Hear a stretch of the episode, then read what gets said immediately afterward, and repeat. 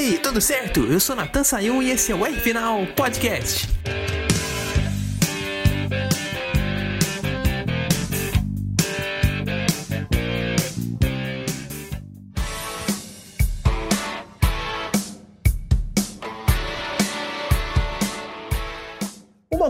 Gente não tá podendo falar da F4 brasileira é que o braço do piloto não conta mais do que o desempenho do carro. Isso não é verdade. Uhum. Basta a gente ver a, a, a um pouco das corridas e um pouco da estatística. O Matheus Comparato venceu duas das três corridas do Velocitar hum. com a performance dominante, assim, abrindo vantagem sobre o segundo e terceiro colocado, num carro que não anda bem, que o carro da Bassani Racing. Pra gente dar uma olhada na classificação do campeonato, só ele está na briga da da, do, do, título, oito pontos atrás do Vinícius Tessaro, que é o piloto líder do campeonato, pilotando o carro da Cavaleira. E o carro mais próximo da Bassani Racing que aparece na classificação do campeonato é o do Nelson Neto na sétima colocação, com apenas 51 pontos marcados. Ou seja, o, o, o Comparato já abriu aí 69 pontos para o seu companheiro de equipe mais próximo. Claro, não conseguiu a pole é, por méritos próprios na primeira corrida de sábado nem na, na corrida de domingo. Foi tudo herdado por causa da punição ao Vinícius Tessaro. Mas não vou tirar o mérito aqui de um piloto que, mesmo assim, alinhou na primeira fila, ganhou essa pole porque estava largando em segundo nas duas corridas, no grid oficial, e soube tocar a corrida muito bem. Principalmente na terceira, que o Álvaro Show deu um grande pulo de,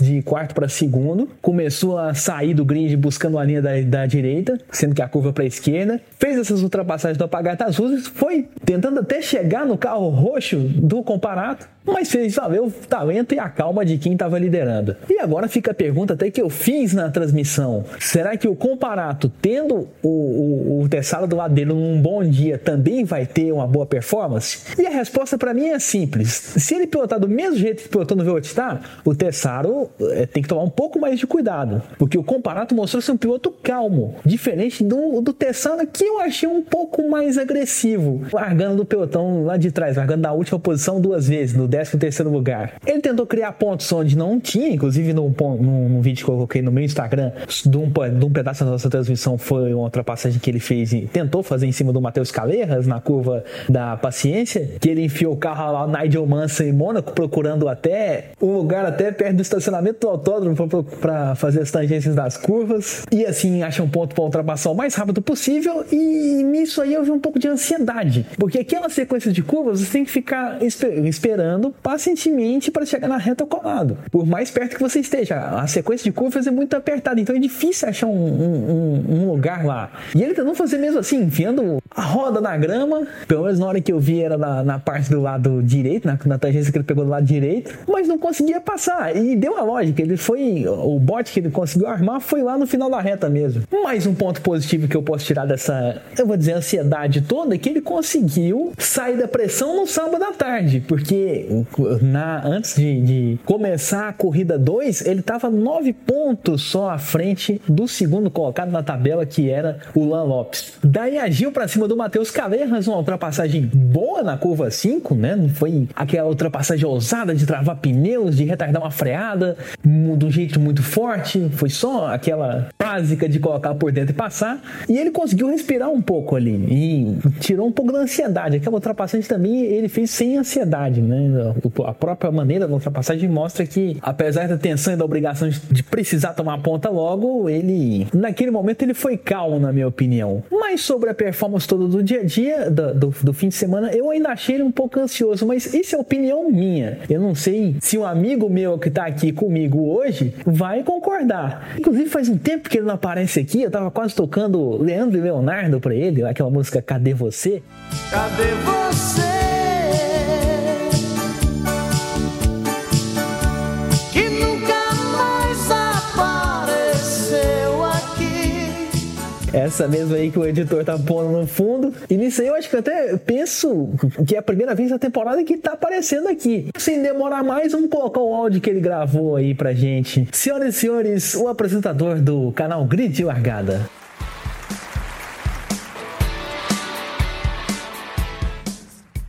Fala pessoal do R Final, fala Natan Sayum, meu nome é da Stick, do Grid Largada. E olha, a performance do Vinícius Tessaro nesse final de semana para mim foi muito boa. Ele que era para ter sido pole na corrida 1 e na corrida 3, infelizmente acabou sendo punido por estar com a altura do carro abaixo do mínimo permitido, acabou largando de último nessas duas corridas. Porém, fez uma corrida de recuperação tanto na 1 quanto na 3, conseguiu recuperar posições e manter manteve a liderança no campeonato. Já para a corrida 2, por conta do grid invertido, ele terminou em sétimo na corrida 1, um, largou em segundo na corrida 2 e facilmente alcançou a vitória, maximizando assim os seus pontos. A estratégia dele nesse final de semana foi muito boa, foi muito boa a estratégia do piloto do carro número 30. Porém, como você mesmo perguntou, eu também acho que ele foi um pouquinho agressivo demais. Ele ano passado era um piloto muito nervoso, errava demais, chegou até tirar outros pilotos da prova. Neste domingo, principalmente na corrida 3, né? Domingo, corrida 3, ele quase tirou o Nelson Neto. Chegou até a ser investigado por conta desse acidente. Até bom ver se não houve nenhuma punição para ele depois da corrida. Então, o piloto do carro número 30, ele tem que manter essa calma. Ele é líder do campeonato, não precisa ficar tão nervoso assim em momentos decisivos. A gente sabe que são garotos, estão evoluindo, eles vão melhorar com o tempo, vão conseguir desenvolver essa parte, mas isso já vem do ano passado e a gente percebe que em momentos de pressão, principalmente, o piloto acaba sentindo um pouquinho é, esse nervosismo, que é normal para a idade, mas tem que evoluir. Se ele quiser ganhar o campeonato, se ficar uma disputa ali entre ele, comparado, talvez o Lopes chegando perto, se ficar num momento decisivo, última corrida, ele tendo que ultrapassar um deles, talvez essa, esse nervosismo atrapalhe e ele perca o campeonato. Então, para mim, sim, ele foi agressivo demais nesse final de semana. Tem que ser um pouquinho mais calmo, senão pode jogar tudo a perder.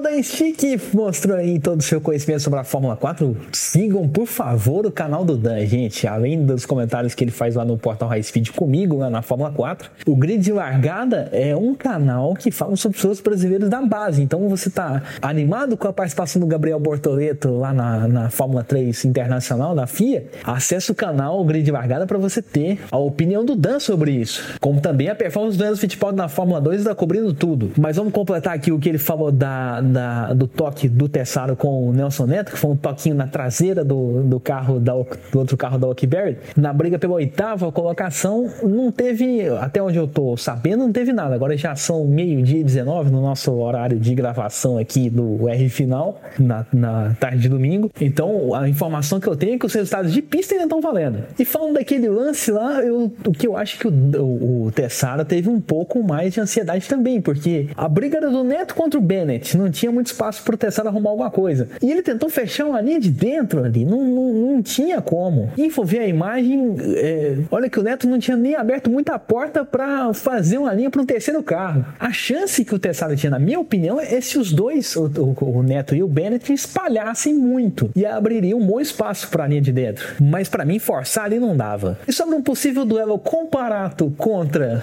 Tessaro numa curva, se tiver rendendo muito o carro do comparato, eu acredito que ele possa sobressair. O Tessaro, sim, evoluiu muito na, na questão de portagem, como, assim como o Dan falou, inclusive eu vou lembrar aqui que na, na, na, na, primeira, na terceira corrida do primeiro fim de semana da Fórmula 4 Brasil, lá no ano passado, o Tessaro errou a freada da curva 5, travou as rodas e acabou atingindo a Aurélia Nobels. E esse tipo de erro ele não comete mais. O, o tipo de erro que ele está cometendo é só ser um pouco Nigel Mansell demais. Vou dizer assim, que é procurar espaço sem pensar muito. Mas não vou dizer que o cara é um Nakajima, pelo amor de Deus. Então, nesse momento, um duelo comparado contra Tessaro, eu acho que o comparado tem uma cabeça mais fria teoria para agir é, numa disputa de igual para igual. E pode se, pode se dar melhor. Vamos ver o que, que pode acontecer lá em Goiânia daqui três semanas. E falando em Goiânia, na nossa maratona de entrevistas lá na semana passada, eu tava buscando uma pauta B para falar sobre a Stock Car que ia ter é, é, nesse fim de semana lá no Velocitar.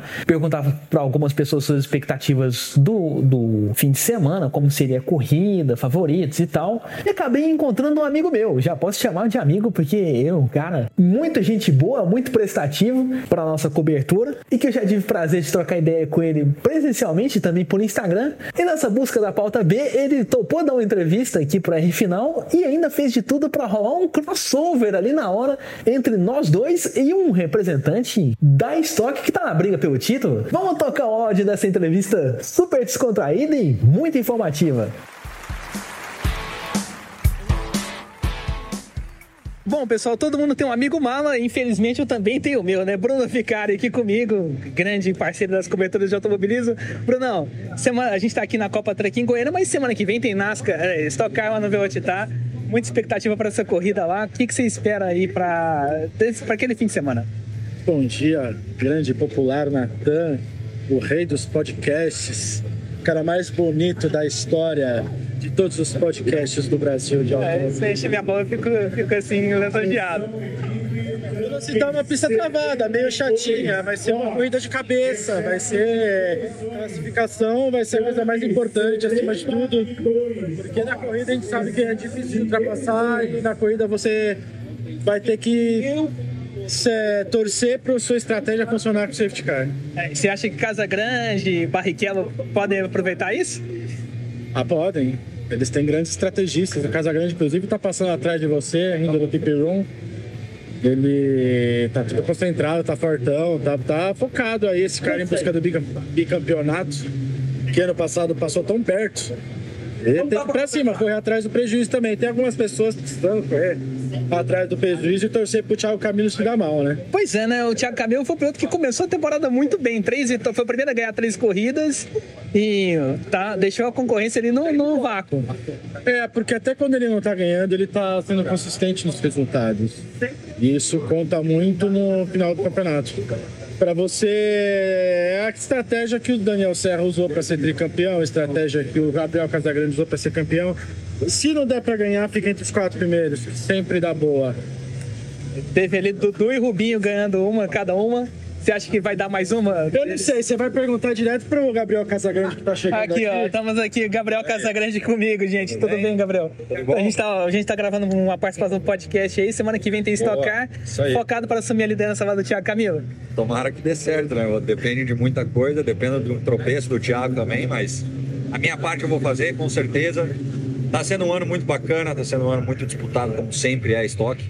Esperamos que permaneça assim até o fim para trazer emoção para todo mundo e que lá no final a gente possa sair vencedor mais uma vez. E os Barrichellos, cada hora tá surgindo um. O Rubinho ganhou uma, o Dudu ganhou uma. Daqui a pouco o Fefo chega para incomodar a gente, com certeza. Como? A família que tá no automobilismo aí já tem muito tempo. O Rubens, para mim, é o melhor cara que eu vi guiar é, em vida e o Dudu tá trilhando os caminhos aí, tá indo muito bem, já conquistou a primeira vitória na categoria e se depender dele ele fica aí por muito tempo também.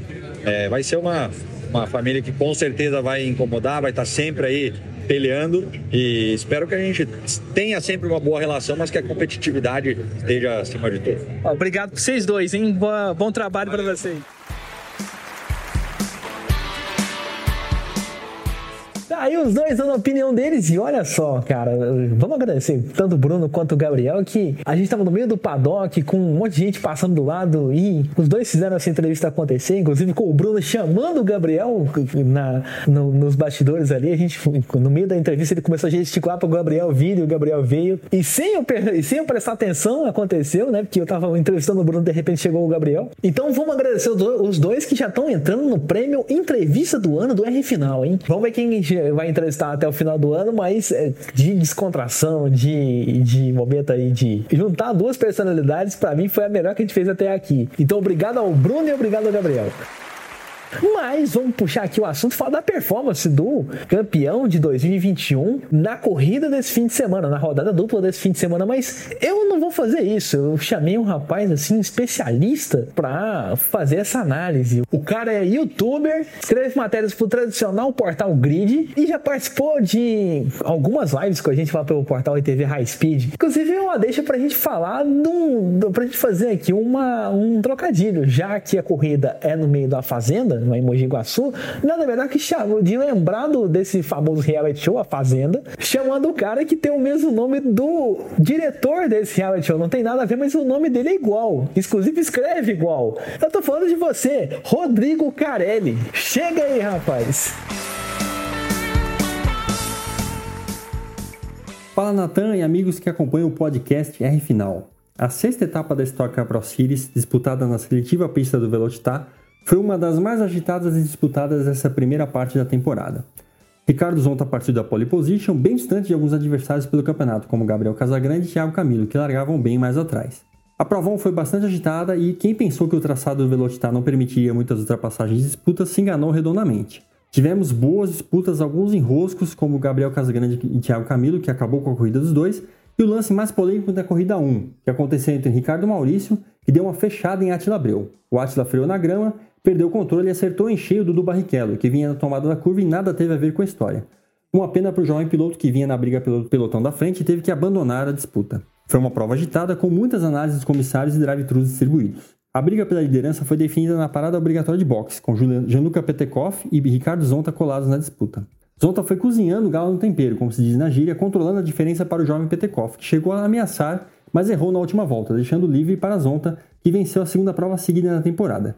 E Lambuja ainda tascou a melhor volta. Com a inversão do grid na corrida 2, o argentino Matias Rossi largou na pole position. Dado o sinal verde que vimos na primeira volta, foi um verdadeiro Armagedon, uma corrida de demolição. Felipe Massa, Ricardo Zonta, Nelson Piquet, César Ramos, Denis Navarro, Júlio Campos, Cacá Bueno, esses foram alguns dos envolvidos. Era carro e peças espalhadas por diversas partes do circuito. Quem conseguiu voltar para a prova usou muita fita adesiva para fixar capôs e paralamas. Com uma longa intervenção do safety car, a corrida só retomou na volta 7, com apenas 11 minutos restantes de disputa. Foi aí que Gabriel Casagrande deu o pulo do gato e acertou na estratégia. Parou logo na volta seguinte da retomada da corrida e trocou apenas um pneu. Isso colocou o piloto paranaense de Pato Branco, após todas as paradas dos concorrentes, na segunda colocação. Ainda teve o trabalho de segurar Daniel Serra na última volta em uma disputa quente na curva do Saca-Rolhas. Matias Rossi pilotou o seguro, manteve a ponta e conquistou sua quarta vitória na categoria. Foi uma repetição de vencedores da etapa anterior em Interlagos, só que em provas invertidas. Lá o Rossi venceu a primeira e o Zonta a segunda. Se a sexta etapa foi emocionante, não menos impressionante ficou a disputa pelo campeonato de pilotos. Thiago Camilo é o líder com 164 pontos, seguido de Daniel Serra com 163 e Gabriel Casagrande com 161. Apenas 4 pontos separando os primeiros na tabela de pontuação. Um prenúncio de uma belíssima segunda metade do campeonato. É isso aí, meus amigos do R Final. Devolvo aí para você, Nathan Sayul. Um grande abraço.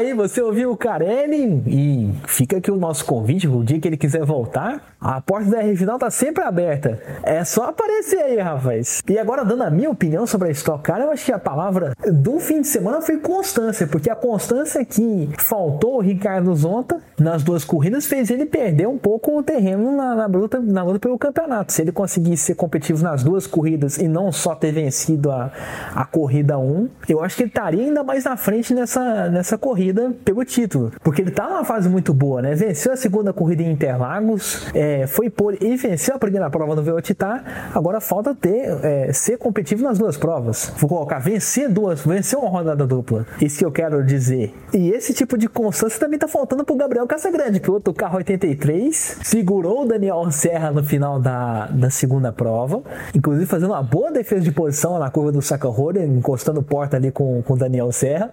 Ele por dentro Serra por fora, mas pagou o preço, né? De largar em 18 e chegar em 14 na primeira corrida. O Serra passou ele, tá dois pontos na, na frente da tabela desse que foi o campeão de 2021. Mas é aquele negócio: o Casa Grande tem que voltar a acordar pro título, já que não foi pódio é, nas duas corridas Interlagos, se foi pódio só em uma, tem que ser é, constante de novo. O campeonato tá muito apertado, tá sim. É, Camilo com 164, é, Daniel com 163 e, Ca e Casagrande com 161, pode dar para qualquer um dos três, se continuar nesse, nesse ritmo. Mas é aquele negócio, mesmo que sejam rodadas duplas, um não pode disparar do outro para a gente ter uma disputa mais ferrenha pelo campeonato. E falando em disputa ferrenha, tem um pega aqui pelo segundo lugar de um campeonato de GT3 virtual que promete muito nessa próxima quarta-feira. Nosso amigo Ricardo Arcuri não, não, não conseguiu dar o detalhe dele dessa semana, o destaque dele no podcast, nossos assuntos, porque a agenda dele não bateu com a nossa. Mas deu uma alô pra gente e falou como é que tá essa situação aí do campeonato do GT3, que aliás é organizado pelo canal F1BC, um dos maiores canais de autos virtual do Brasil. Solta o áudio dele pra gente ouvir, editor.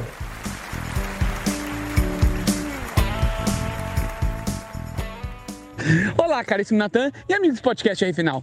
Natan, eu quero fazer um convite a você, a todos os amigos do R Final, a estar acompanhando comigo, quarta-feira, às 8 horas da noite, a última etapa da GT3 iRacing, campeonato de carro GT3 da F1BC, no canal da Eleven TV, Eleven com dois L's.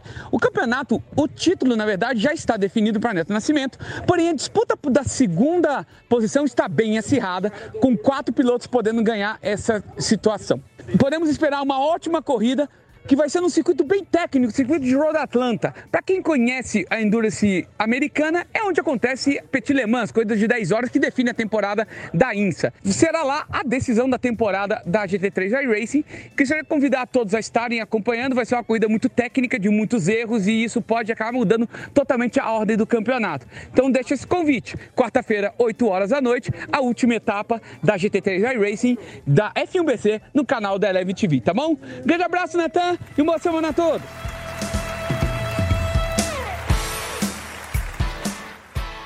Encontro marcado então para a próxima quarta-feira e eu vou falar uma coisa para você, por experiência própria, é difícil demais você não errar nesse circuito. Eu já corri muito naquela pista nos tempos de PS2, naquele jogo 24 horas de Le Mans e, e esse circuito era parte da lista de pistas que tinha no jogo. Eu vou destacar para você que aquela última sequência de curvas tem uma areazinha de escape que é difícil é, não parar lá. Parece que o carro é teleguiado para parar lá.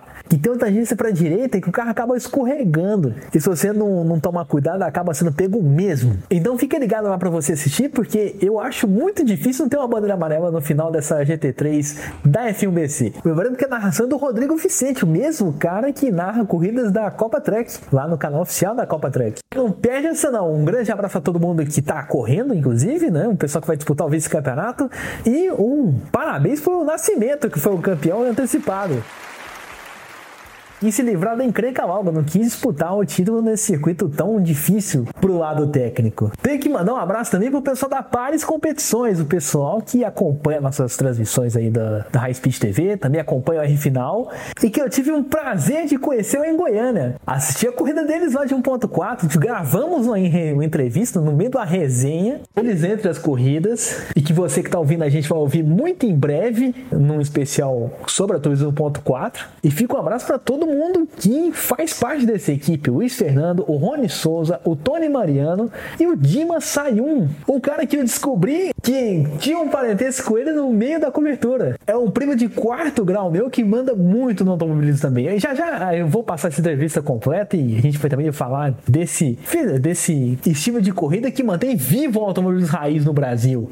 Fica ligado aí que a entrevista foi muito boa e nessa cobertura ainda achei um piloto famoso que estava correndo lá nesse campeonato dar 1.4. Fica ligado aí que você vai saber muito em breve quem é. E falando em acompanhar, acompanha também o portal RTV High Speed, que a gente fez a cobertura das três provas desse fim de semana, passamos ao vivo na íntegra, com comentários meus, o Dan Stick e o Matheus Furlan narrando no sábado. E no domingo a gente teve a narração do Leandro Vieiras, que já narra corridas do automobilismo virtual, inclusive aquele, aquele campeonato da Lotus 79, ele que narrou a chegada da corrida de no que eu falei no especial. Além também de ficar acompanhando todos os programas que a gente faz durante a semana. Lá tem Alucinados por Velocidade, que tem toda terça-feira, 8 horas da noite. Tem o High Speedcast ao vivo, toda segunda-feira, às 8 da noite, no, no estúdio Vida Moderna, com um convidado em loco. Então é uma coisa que vale a pena realmente assistir. Como também vale a pena acessar o portal JW News do nosso amigo Fábio Santana e da esposa dele, a Tamires Moura,